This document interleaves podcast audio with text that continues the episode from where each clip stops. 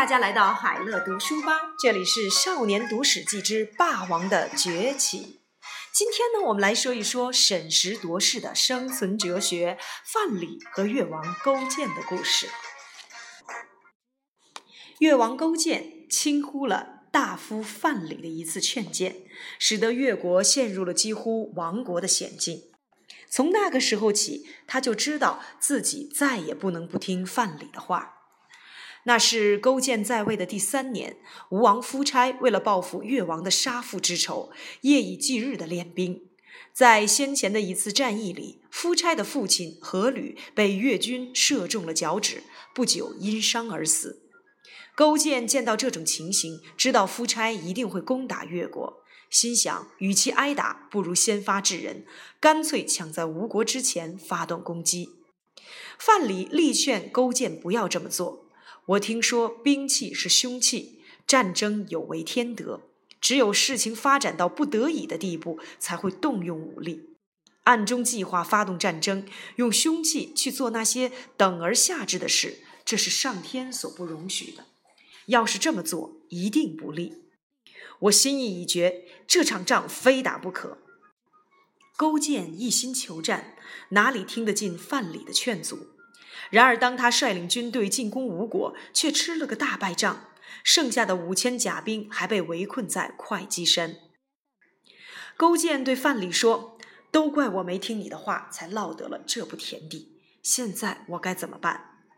范蠡说：“要想保全国家，要么效法上天，不要自满；想要扭转危机，就要学会谦卑；想要让事情有所成就，就要像开垦土地那样。”不到时候，不要勉强种植。现在，请您恭恭敬敬地给吴王送大批的礼物去。他若不答应讲和，您就亲自到吴国去，把自己当抵押品，给吴王当奴仆。这是个难堪的局面，但是为了扭转残局，勾践只能照着做。他拜大夫文仲当代表，以一种亡国奴的姿态向夫差跪地求饶。眼看夫差就要答应了，半路却杀出了一个伍子胥来阻挠。勾践按耐不住，想要把妻儿都杀掉，焚掉宝物，然后跟吴军决一死战，但被劝阻了。后来文仲带着美女和贵重物品去贿赂吴国的太宰伯嚭，请求伯嚭在吴王面前讲情，这才让夫差点头答应。吴国退了兵，而越国则成了吴国的属国。越王勾践返回了国都，从此在座位旁边放置一颗苦胆，不论坐卧或饮食之间都要尝一尝。勾践尝胆，就是让自己不要忘记什么叫做苦，让自己不要忘记在会稽山上所受的耻辱。胆的苦味让勾践改变了一些行为，他放下了国君的身段，亲自下田耕种；他的夫人则自己织布。他吃的饭，菜里放的肉不比别人多；他穿的衣服样式不比别人好看；他礼遇贤士，厚待宾客，还救济贫穷，慰问丧家，跟百姓们一起劳作。勾践想让范蠡治理国家，但范蠡却说，在军事方面，文仲不如范蠡；在内政方面，范蠡不如文仲。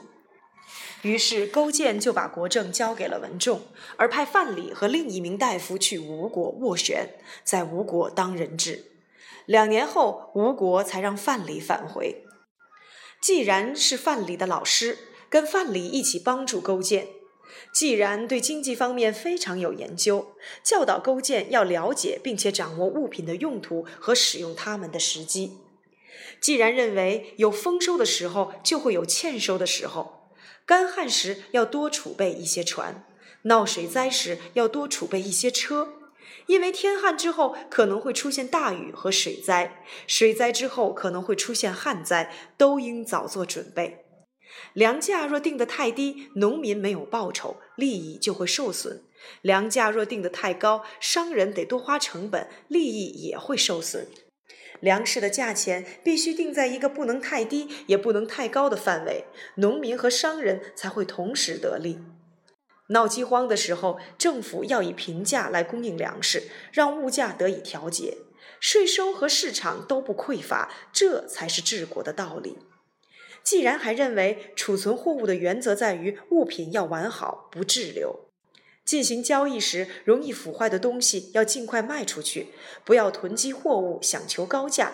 要是能够分析货物的有余和不足，也就能够知道物价的涨跌趋势。物价上扬到极点时会跌下来，物价跌到极点时也会上扬。在物价高的时候，要把货物当粪土似的赶快脱手；在物价低的时候，要把货物当珠宝似的收购进来。货物和钱币都要让它们像水那样在流动，不要让它们静止不动。勾践接受了季然的这套说法，用来发展越国的经济；而范蠡作为季然的学生，更是将老师的理念推广到了极致。越国励精图治，蓄积实力，臣服于吴国，同时与齐、晋、楚等大国发展友好的关系。十年后，国富民强。在这段时间，吴王夫差连年对外征战，一心想跟齐、晋等大国一较长短，国力日益下降。在对齐国用兵这件事情上，夫差和伍子胥两人发生了很大的分歧。伍子胥一直劝告夫差要重视越国的问题，说越国才是我们的心头大患。相对来说，齐国只是吴国身上的一块癣。但夫差不听，总想着逐鹿中原，争当盟主。后来在第二次出兵攻打齐国之前，夫差听信伯嚭的谗言，赐死了伍子胥。这等于是为越国拔掉了背上的一根芒刺。又过了几年，勾践问范蠡：“伍子胥已死，而吴国境内多的是阿谀谄媚的人，这场仗可以打了吗？”范蠡说：“不行。”又过了一年，吴王率兵北上，大会诸侯，由太子和一些老弱的部属留守国都。勾践又问范蠡：“这场仗可以打了吗？”范蠡说：“可以了。”于是勾践迅速发动了攻击，杀死了吴太子。当时吴王夫差正在与诸侯会盟，极力争权夺取盟主的地位，因此全面封锁了战败的消息。会盟之后，夫差花钱向越国求和，越国眼看一时灭不了吴，就答应了。四年后，也就是越王勾践十九年，越国再度攻打吴国。吴国由于连年对外征战，精锐都死在了前线，兵力疲弱，被越军围困三年都无法突围。勾践二十四年，越军把吴王围困在了姑苏山。夫差派使者前来跪地求饶，表示愿做越国的属国，并提醒勾践，夫差也曾经饶恕过他。勾践不忍心，准备答应吴国使者的要求，但范蠡极力劝阻，对勾践说：“越军当年被吴军围困在会稽山，是老天赐给吴国的好机会，但吴国没有把握。现在在老天赐给越国这么好的机会，难道越国也要违逆上天的意思吗？”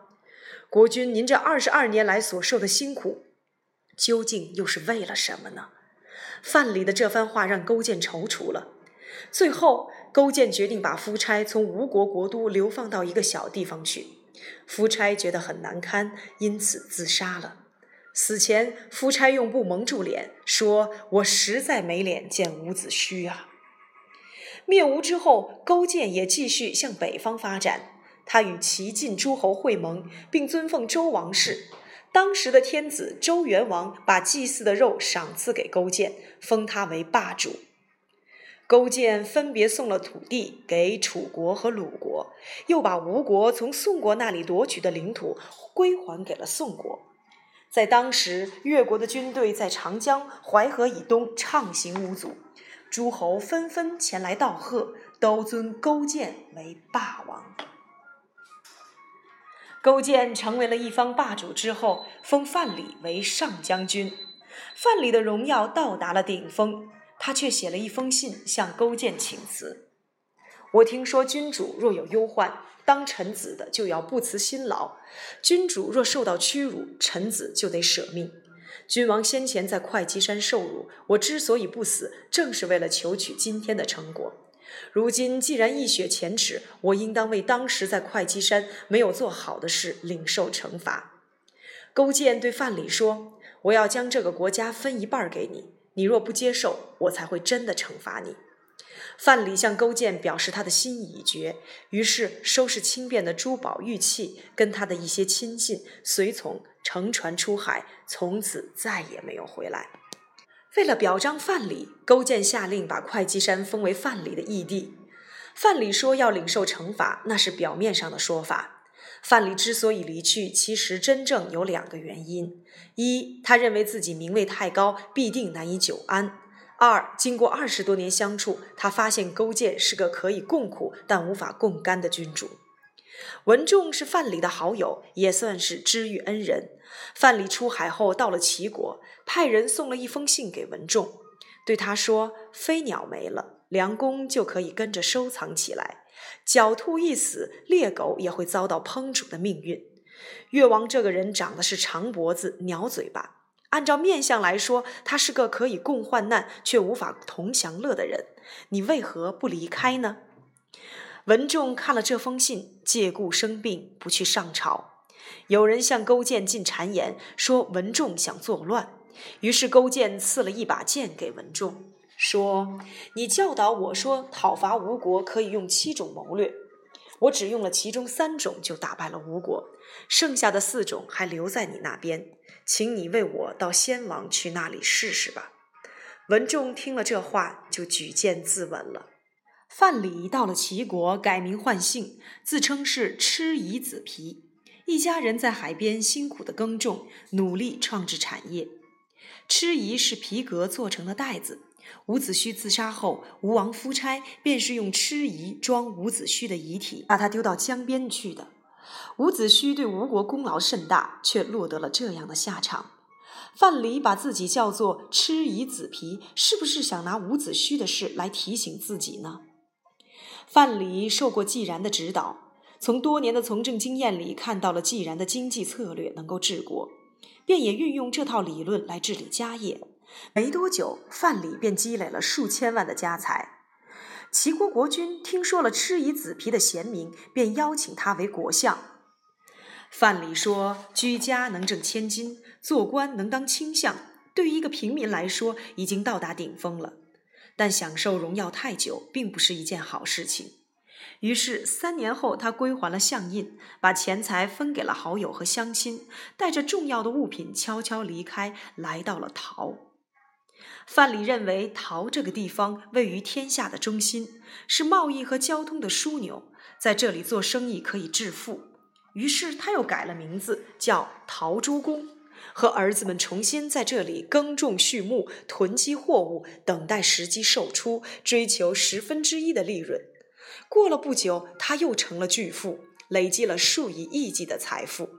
陶朱公的声名由此便传遍了天下。范蠡住在了陶邑的时候，生了一个小儿子。小儿子长大后，他的二哥因杀人罪被关在了楚国。陶朱公说：“杀人抵命，这是天经地义的事儿。但我听说家里拥有千金的孩子是不必为此丧命的，因此他去派小儿子去探视他的二儿子。他把一千亿，一亿约二十四两的黄金装在了黑色器具里，用牛车载着。”要小儿子带去楚国。小儿子准备上路时，大儿子请求前往，但陶朱公不答应。大儿子说：“我是家里的长子，二弟现在犯了罪，不派我去，却派最小的弟弟去，莫非是认为我不够资格？”便闹着要自杀。孩子的母亲忧虑地说：“今天派小儿子去，未必能让老二活着回来。事情还没进行，就先死了一个老大。”你说该怎么办？陶朱公没办法，只好派长子去。他写了一封信，让大儿子带去楚国见他过去所认识的庄先生，并说：“你到了那里，把黄金送给庄先生，他说什么你就做什么，千万不要争辩。”大儿子出发了，自身随带了数百亿的黄金。到了楚国，大儿子一如父亲所交代的，前去拜访庄先生，把黄金送给了他。庄先生对老大说：“你快走吧，千万不要留在楚国。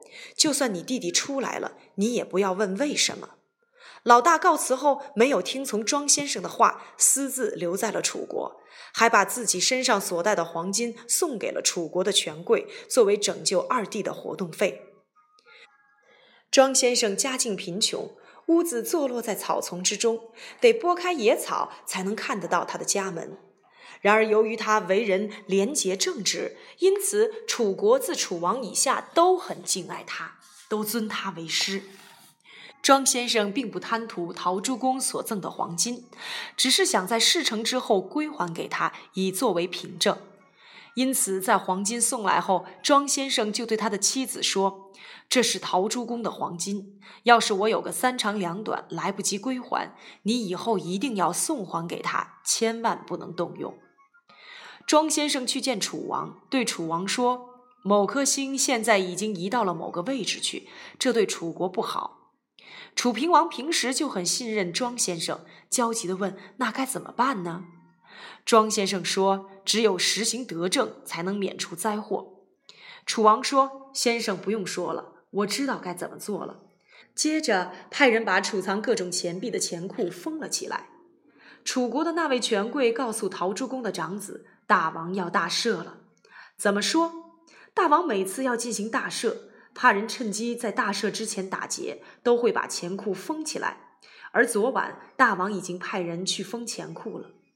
老大一听这消息，认为楚王既然要大赦，那么弟弟也会跟着被释放。把那么多黄金送给庄先生，实在没什么必要。于是老大又来求见庄先生。庄先生见到了陶朱公的长子，惊讶地问：“你怎么还没走？”老大回答说：“我本来就没走，当初是为了弟弟的事情来，如今听说弟弟马上要被放出来了，我特地来向先生辞行。”庄先生知道老大是想回来要那些黄金，便说：“黄金都在屋子里，你自己进去拿吧。”老大要回了黄金，高兴地走了。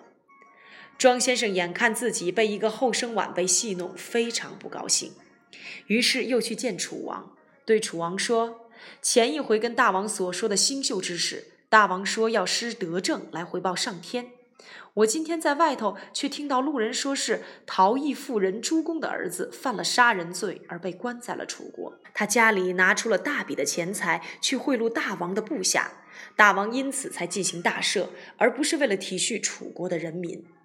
楚王一听这话，非常生气地说：“我就算德行再差，也不会只为陶朱公的一个儿子而进行大赦。”因此，当场下令杀了陶朱公的儿子，隔天才下达。大赦令，陶朱公的长子载回家的，竟然是弟弟的遗体。回到家后，母亲和乡里的人都为这件事感到悲痛，只有陶朱公苦笑着说：“我早就知道老大这一去必定会断送他弟弟的性命。老大并非不爱他的弟弟，而是舍不得花钱。他从小就跟着我一起吃苦耐劳，了解谋生的困难，所以把钱财看得很重。”最小的儿子从出生后只见到我的富贵，驾着好车好马，打猎游玩，哪晓得钱财是怎么来的？所以出手很阔，从来都不知道吝惜。先前我要派小儿子去，就是因为他把钱财看得太轻。老大做不到这点，才会让老二送了命。这是事情的常理，实在不用过度悲伤。我日夜等候的，原本就是老二的坏消息。三分钟读历史关键。范蠡的一生就像是一出三部曲，第一出是协助越王勾践打败吴国，第二出是设法避免勾践可能对他的危害，第三出是经商致富。无论是哪一出，范蠡都表演得很出色，成功的诠释了一个人的生存之道。范蠡之所以能够让越国以小博大，让自己趋吉避凶，并累积万贯家财，靠的就是审时度势的生存哲学。时是时机。势是形势，审时度势的意思就是看清现实的趋势，并做出适当的反应。说起来简单，其实很难做到，因为我们一般人有太多的牵绊，如名位、利益、理念、感情等等，这些都会让我们挚爱难行，不太能够像范蠡那样说放就放，而且在放弃之后又能另起炉灶。范蠡是个成功人士，而他的成功蕴含着比一般成功更多人的人生智慧。也难怪太史公会这么欣赏他。顺带一提，在某些的古典版本当中，范蠡曾护送美女西施给夫差，而在吴国灭亡之后，又和西施一起归隐。这样的爱情故事凄美动人，但《史记》并未采用。词语收藏夹一：卧薪尝胆。关于勾践雪耻之事，《史记》只提到了尝胆。卧薪呢是后人所知，卧薪尝胆是用来比喻刻苦自立。二鸟尽弓藏，兔死狗烹。点出飞鸟尽，良弓藏；狡兔死，走狗烹。比喻事情一旦成功，有些人就没有了利用价值。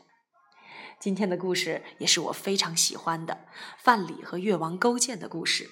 范蠡之所以能够让越国以小博大，让自己趋吉避凶，并且累积万贯家财，靠的就是审时度势的生存哲学。